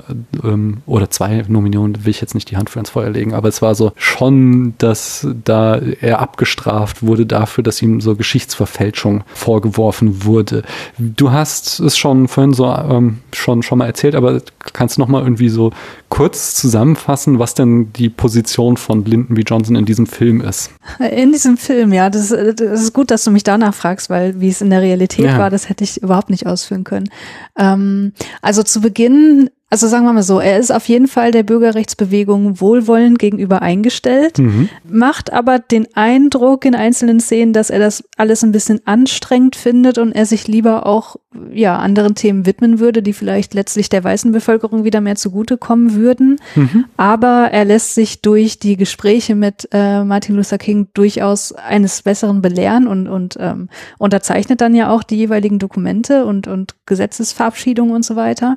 Mhm. Aber er ist ja gleichzeitig auch immer in Gespräch mit dem, ähm, mit dem Hoover und ordnet dann ja auch offenbar an. Also ich weiß nicht, wer da letztlich die Entscheidungsgewalt hat, das sowas ist mir nicht klar, aber er ordnet, also irgendwie kommt es ja dann dazu, dass sie auch überwacht werden ja. und dass der Film deutet das halt auch an, dass, dass da ne, äh, durch beispielsweise dieses, diese Auf, Aufzeichnung, ähm, die durchaus dem nachkommen, dass da in der Familie Zwietracht gesät wird und so weiter. Also es ist halt irgendwie ein leicht ambivalentes Bild, aber letztlich im positiven Spektrum verbleibend. So würde ich das zusammenfassen. Hm. Wir kriegen schon so einen Charakterbogen auch gezeigt. So, also er ist am Anfang schon mehr anti, nicht weil er keine Sympathie hat, sondern weil er eben eben andere Dinge auf der Agenda mhm. hat und wird dann eben durch äh, die Entscheidungen, die strategischen von Martin Luther King und durch die, die Ereignisse in Selma dann eben dahin gebracht, dass er am Ende sich ganz auf deren Position einschwingt. Mhm. Und das wurde eben kritisiert. Also ähm, historisch gesehen hatten Johnson und King wohl eine relativ enge politische Beziehung. Ähm, der Direktor der LBJ Presidential Library, Mark Abdi-Groove kritisierte, dass Johnson ein Verfechter der Bürgerrechtsbewegung gewesen sei und ein proaktiver Partner von King. Joseph L. Califano, ich glaube, das ist die Rolle von Reezy Beasy in dem Film. Ich glaube, ich habe den Namen gerade geslaughtert. Egal. Das ist jedenfalls der ehemalige innenpolitische Berater von Johnson. Der kritisierte explizit Duvenet dafür, dass sie sich frei fühlte, die Leinwand mit Unwahrheiten zu füllen, immun gegen jede Verantwortung gegenüber den Toten, nur weil sie dachte, es würde eine bessere Geschichte erleben und ging sogar so weit zu behaupten, dass in Wirklichkeit Johnson King vorangetrieben habe, äh, angetrieben habe, die Proteste in Selma zu forcieren um so halt Druck auf seine politischen Gegner ja, auszuüben, wo sich wiederum dann Eva DuVernay auf Twitter tierisch aufregte, sagte, es wäre eine ganz schöne Anmaßung, dass da jetzt so ein weißer Dude daherkommt und behauptet, dass das zentrale Ereignis der afroamerikanischen Bürgerrechtsbewegung auf einen weißen Präsidenten zurückzuführen sei. Bevor ich, ich habe auch natürlich eine Gegenposition, die ich gleich vortragen werde. Nur die Frage erstmal allgemein, weil das auch hier auch so ein wiederkehrendes Thema war. Findest du, man darf Geschichte verbiegen, um einem narrativen Zweck zu dienen? Prinzipiell ja. Ist halt die Frage, wie weit man das verbiegt. Ne? Mhm. Also wenn, wenn das Ganze dazu dient, den Punkt, den man machen möchte, der auch in, sozusagen in der Wahrheit der Realität begründet ist, besser auszuformen, mhm dann würde ich sagen, ja, mein Gott, warum nicht? Also Beispiel, also hier sind ja auch nicht alle Sachen äh, hundertprozentig akkurat. Also mhm. jetzt mal ganz von, von dieser Präsidentschaftssache abgesehen, aber da sind halt manche Sachen auch anders datiert einfach, die aber hier dementsprechend zusammengesetzt wurden, dass es einfach äh, einem logisch schöner abfolgendem Narrativ folgt. Aber äh, da würde ich jetzt sagen, ja, mein Gott, ist doch letztlich mhm. auch egal, ob das in dem oder dem Jahr war. Ähm, aber wenn, ja, also, man kann es natürlich auch übertreiben mit dem Verbiegen. Also mhm. wenn letztlich da gewisse Dinge dann wirklich überhaupt nicht mehr dem entsprechen, wie sich manche Leute vielleicht positioniert haben oder was irgendwie passiert ist, dann würde ich sagen, ja, okay, dann, dann ist es schon einfach ein Grad der Geschichtsverfälschung, der dann auch vielleicht nicht mehr äh, die intendierte Wirkung hat. Ja, also ich verstehe einerseits, warum sie das macht, dass sie eben Johnson hatte ja einen allegorischen Charakter in dem Film. Sie hat ja schon einen riesen Cast und sie kann nicht noch mehr irgendwie Nuancen einbinden, indem sie jetzt irgendwie seine Position noch differenzierter darstellt, sondern er soll ja erstmal für das äh, politische System stehen und mhm. dass es gilt zu ändern. Und wenn das halt das politische System von vornherein sagt, ja, super Idee, machen wir, es kommt natürlich kein wirklicher Konflikt von einem Film auf, dann haben wir, ja. haben wir ein Problem halt. Äh, ja, es ist, die Geschichte ist nicht so spannend wie Star Wars, die echte Geschichte. das stimmt. Von daher, also so, so narrativ finde ich das schon nachvollziehbar, dass sie eben diese Charakterentwicklung für Johnson da einbaut. Allerdings hatte ich, ich glaube, Tamino war es damals, der sagte, dass so ein Film, der sich auf geschichtliche Ereignisse stützt, die ja auch ausborgt. Es wird ja bewusst keine fiktive Geschichte erzählt, sondern der will ja auch einen größeren emotionalen Impact dadurch bewirken, dass er uns klar macht, das ist echt passiert. Hm nur weil mir die Geschichte, die hier erzählt wird, halt sehr sympathisch ist, finde ich, kann ich das halt auch nicht komplett ausblenden, dass sie das eben auch macht, dass sie uns einerseits sagt, das ist echt passiert und auf der anderen Seite es aber halt auch für ihren Zweck zurechtbiegt. Aber wie gesagt, ich habe ja auch, wie es so meine Art ist, wieder viele Texte gelesen, unter anderem auch ähm, einen Text von dem Geschichtsprofessor Peniel Joseph, der sagte, in der Tat ist Johnson wohl in der Frage des Wahlrechts zeitweise mit King King hart aneinander geraten. Es gab echte Spannungen zwischen beiden Männern, ähm, als Johnson vorschlug, die Wahlrechtsgesetzgebung eher später als früher zu verfolgen. Johnson befürchtete, dass ein sofortiger Vorstoß für das Wahlrecht der Schwarzen seine Ambitionen für eine Great Society untergraben würde. Also es war wohl das größere politische Projekt, was er hatte. Das Drehbuch von Selma hält sich in diesem Punkt eng an die historischen Aufzeichnungen. Dennoch suggeriert die unsympathische Darstellung von Johnson einen Präsidenten, der eher ein Gegner als ein Befürworter des Wahlrechts war. Genau, ähm, und ich glaube, bin ich mir gerade nicht mehr ganz sicher aus meinen Unterlagen, ob das auch von äh, Joseph ist, das Zitat, oder aus einer anderen Kritik. Die sagt jedenfalls, auch wenn er einige Momente der Geschichte neu interpretiert, der Film, bleibt der Film halt in seinem Wesen dessen, was er darstellen möchte, unbeirrt. Also, dass er möglicherweise Johnson nicht ganz gerecht wird, aber es ist halt nicht so eine große, Gesch also es ist halt keine Geschichtsverfälschung, sondern mhm. da werden Nuancen ähm, für einen narrativen Zweck anders dargestellt, als sie möglicherweise waren. Aber der große Bogen, um zu erzählen, was ist denn damals passiert, der bleibt halt erhalten. Mhm. Dazu auch dann gab es damit verbunden eine zweite Kontroverse um die äh, jüdischen Allies der Bürgerrechtsbewegung. Im Jewish Daily Forward wurde der Vorwurf geäußert, dass Selma die historische Bürgerrechtsbewegung entstellen würde, indem jüdische Allies aus dem Film herausgeschrieben wurden. Der Film lasse jede Erwähnung von Juden aus, die maßgeblich zur Bürgerrechtsbewegung beitrugen, insbesondere Rabbi Abraham Joshua Heschel, der auf ähm, Nachrichtenfotos des Marsches von Selma an der Spitze des Marsches neben King zu sehen ist, kommt im Film gar nicht vor. Da wieder meine Frage an dich der Film ist ja schon sehr christlich und sehr religiös, weil eben King war ja einfach äh, Pfarrer und das hat hier ja schon so einen großen Stellenwert, auch so eben die, die Kraft, die aus dem Glauben erwächst. Wie stehst du dazu? Du bist ja Religion eher schon ein bisschen skeptischer eingestellt, als ich es zum Beispiel bin.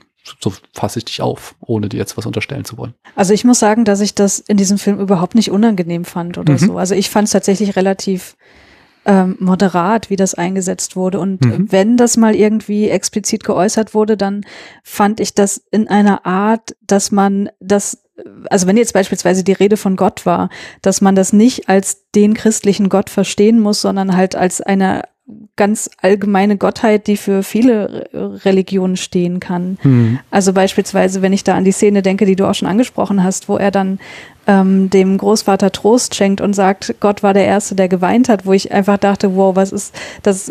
Man hätte nichts Perfekteres sagen Mhm. können in dem Moment. Ähm, äh, das habe ich nicht irgendwie, obwohl ich mich als Atheistin bezeichnen würde, als unangenehm empfunden, sondern einfach so, ja, das ist einfach genau das Richtige und das ist einfach so eine, das ist einfach so schön, dass ich denke, dass äh, den Trost hätte ich auch gern. Mhm. So, äh, der wird mir aber niemals zuteil werden. Und deswegen, ja, also aus meiner Warte heraus fand ich das jetzt überhaupt nicht unangenehm oder so. Hm. Da kann ich auch wieder eben äh, Professor Paniel Joseph anführen, der sagte dann, also jetzt in Bezug auf die jüdischen Allies, das ist ein Mhm. Argument, das mehr Gewicht hätte, wenn Duvernay sich auf andere Momente der Bürgerrechtsgeschichte konzentriert hätte. Die in Selma dargestellten Ereignisse wurden weitgehend von den im Film porträtierten afroamerikanischen Aktivisten vorangetrieben. Und er machte dann in dem Text eine größere Frage auf, von der er sagte, die eigentlich hinter diesen beiden Kritikpunkten an Selma steht. Und das ist die Frage, wem gehört schwarze Geschichte? Und Hm. das ist einem auch, das auch der Grund ist, warum die Geschichte von Martin Luther King so lange nicht richtig erzählt wurde, weil es eine lange Tradition auch gibt von Filmen, in denen sich weiße, schwarze Geschichte aneignen. Das fängt schon an irgendwie mit Mississippi Burning von 1988, das wohl so einer der ersten großen Bürgerrechtsbewegungsfilme war, wo irgendwie dann am Ende das FBI als die Helden dargestellt werden, die da ja den Tag retten. Ich habe den Film nicht gesehen, kann das daher nicht sagen. Er nannte andere Filme wie Ghost of Mississippi, Heart of Dixie, A Time to Kill oder jetzt zuletzt Lincoln, die genau diese Tradition fortgeschrieben haben oder auch dann in, in fiktiven Filmen wie zum Beispiel The Help ähm, oder wahrscheinlich auch Green Book würde da in eine ähnliche Geschichte reingehen, wo halt weiße Regisseure, weiße Produktionsgesellschaften sich schwarze Geschichte nehmen, aber ihr so einen doch unangenehmen weißen Twist geben. Ähm, Hm. Ich zitiere ihn wieder mit, zusammengenommen sind diese Kritiken Teil einer größeren Debatte darüber, wem die am- amerikanische Geschichte gehört. Insbesondere die Teile dieser Geschichte, die zu einem großen Teil von Afroamerikanern angeführt, organisiert und gestaltet wurden. Weiße Unterstützer und Allies der Bewegung hatten die Möglichkeit, sowohl historische Ereignisse als auch fiktionale Darstellungen der Ära zu dramatisieren. Aber Duvernays Film ist neben Lee Daniels The Butler und Spike Lees Malcolm X, Malcolm X, meine Güte, eine der wenigen Arbeiten unter schwarzer Regie, die jemals die große Leinwand zierten. Selma stellt die Bewegung ohne Wenn und Aber als eine dar, die hauptsächlich von schwarzen Frauen und Männern angeführt wurde. Das eigentliche Problem, das viele Kritiker mit diesem Film haben, ist, dass er zu schwarz und zu stark ist. Unsere populäre Vorstellung von der Bürgerrechtsbewegung ist, dass sie etwas ist, was wir alle gemeinsam getan haben und der Kampf vorbei ist. Und das ist einfach nicht wahr. Ja, also ich kann bei diesen Debatten nicht neutral sein, weil ich den Film einfach so gut finde. Aber ich Mhm. finde dieses Argument halt sehr stark jetzt auch von Panya Joseph. Also ich möchte mich da gar nicht irgendwie positionieren, weil Mhm. ich habe das Gefühl, ich bin nicht in der Position, da irgendwie drüber zu urteilen, ob Mhm. man jetzt die jüdischen Allies mehr hätte rausstellen müssen oder ich habe mich zwischendurch auch gefragt, warum war Malcolm X jetzt mit im Film? Der, also es war halt auch nur diese eine Szene Genau. und es wurde ja auch nicht weiter ausgeführt.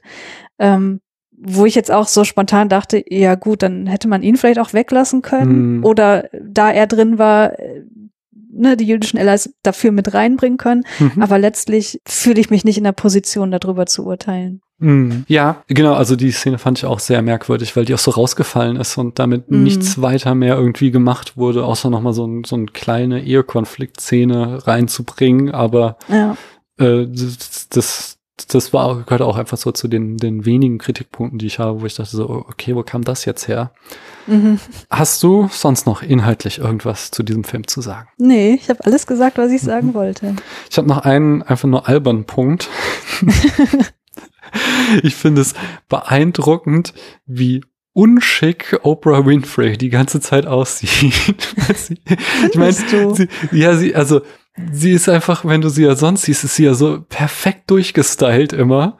Und mhm. sie hat sich ja quasi diesen Film gekauft und diese Rolle in diesem Film gekauft und dass sie dann so komplett uneitel ist und immer wie so ein Ömmchen rumläuft, das fand ich dann doch irgendwie beeindruckend, weil hätte sie ja auch sagen können, so nach dem Motto so, hey Leute, ich habe das ja alles finanziert, jetzt äh, macht mich mal ein bisschen schicker, so wie ich ja auch sonst immer im Fernsehen zu sehen bin und nicht irgendwie so, so ja, keine Ahnung. Sie wirkt halt tatsächlich wie so eine, kann es gar nicht anders sagen, sie ist halt immer sonst, tritt sie einfach perfekt äh, durchgestylt auf und das fehlt halt in diesem Film komplett. Das fand ich nur bemerkenswert.